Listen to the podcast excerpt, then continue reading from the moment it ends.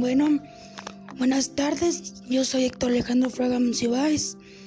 Este es mi podcast que es de de la cuarentena, todo lo que ha, todo lo que ha provocado el coronavirus, ya que es un problema a nivel mundial, ya que comenzó en China y ahora poco a poco se fue esparciendo hacia todos los países. Poco a poco. En marzo fue precisamente donde llegó a un nivel donde todos, a todos prácticamente nos, nos cambió la vida laboral en todos los aspectos. Las escuelas tuvieron que hacer clases en línea, los, los programas de televisión también, los conductores tienen que estar en, en línea platicando acerca de su, de lo que trate su programa. Las escuelas primaria, secundaria, tienen que estar viendo la televisión, que es lo que, donde les ponen sus clases, ellos no tienen clase en línea.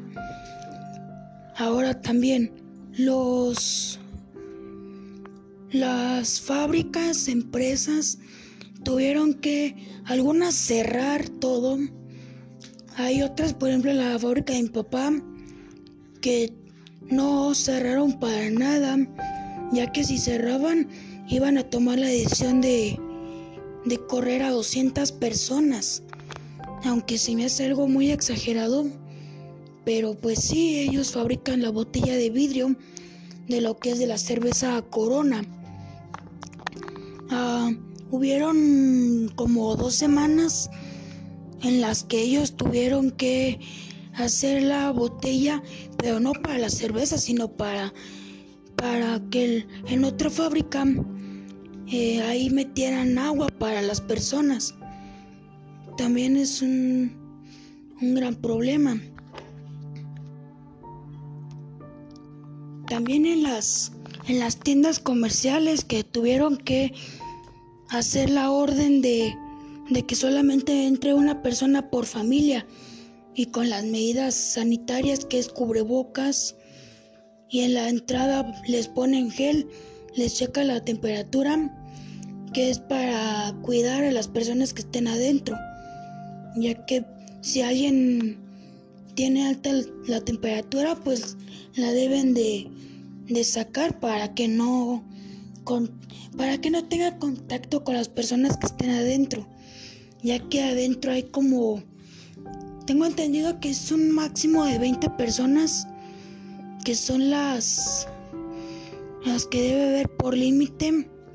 Hay, por ejemplo, panaderías que solamente dejan entrar a cinco personas y luego digamos sale una y entra otra y así porque para no tener contacto ya que algunas son son panaderías en un lugar muy cerrado en las que prácticamente tienes que tener contacto con más personas para para poder caminar para poder agarrar pan.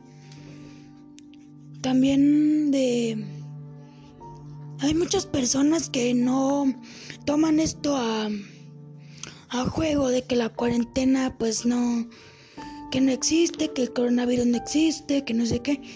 Pero ya cuando ven, ya cuando conoces a una, a una persona ya con estas, con esta enfermedad, ya es cuando se la creen. Tienen que pasar algo así para que se la crean. Aunque hay otras personas que están enfermos y les vale y continúan saliendo y ahora sí que exponiendo a las demás personas. Algo que está realmente mal. Tal vez lo tomamos los mexicanos, lo tomamos mucho a juego, pero si te pones a pensar es una una cosa muy extraña, muy muy delicada que debemos de tratar todos, ya que casi nadie lo toma en consideración. Por ejemplo, mi hermana hace tiempo tuvo contacto con su mejor amiga, quien dio positivo. Mi hermana tuvo que estar encerrada en su cuarto para no para no exponernos a mis papás y a mí. Su amiga tuvo que estar encerrada en su casa y pues ella tiene dos niños y pues no tenía contacto con los niños ya que los niños los las personas de la tercera edad son las más propensas a tener esta enfermedad. Y pues ellos sienten muy feo al encerrarse ya que quieren ver a su familia a sus familiares perdón a sus amigos quieren ver todo. Pero si no nos cuidamos es muy muy probable que nunca vuelva a la realidad.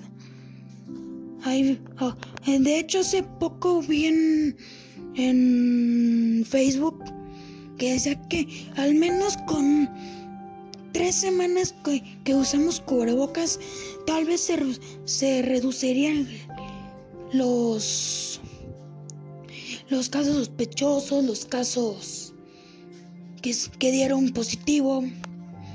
Pero es una situación que debemos ver todos. No porque mi, veo que mi compañero no trae cubrebocas, yo tampoco voy a traer. Porque si él. O sea, si él se quiere contagiar, pues es él, pero yo no me quiero contagiar. Insisto, vemos esto muy en broma, pero si te pones a pensar poco a poco es una situación muy, muy delicada, aunque, insisto, hay personas que no, que lo toman en en broma y hasta se pueden jugar con que, ay, yo tengo coronavirus, ay, estornudo tiene, tiene coronavirus, pero las personas que tienen coronavirus sufren mucho de esta, de esta enfermedad, ya que es muy, muy delicada como para cerrar empleos y, y cosas por el estilo. Y esto sería todo de mi parte. Este es mi podcast de mi nombre, Héctor Alejandro Fraga Monsiváis, de la Universidad José Vasconcelos, de la carrera de Mercadotecnia y Diseño Gráfico.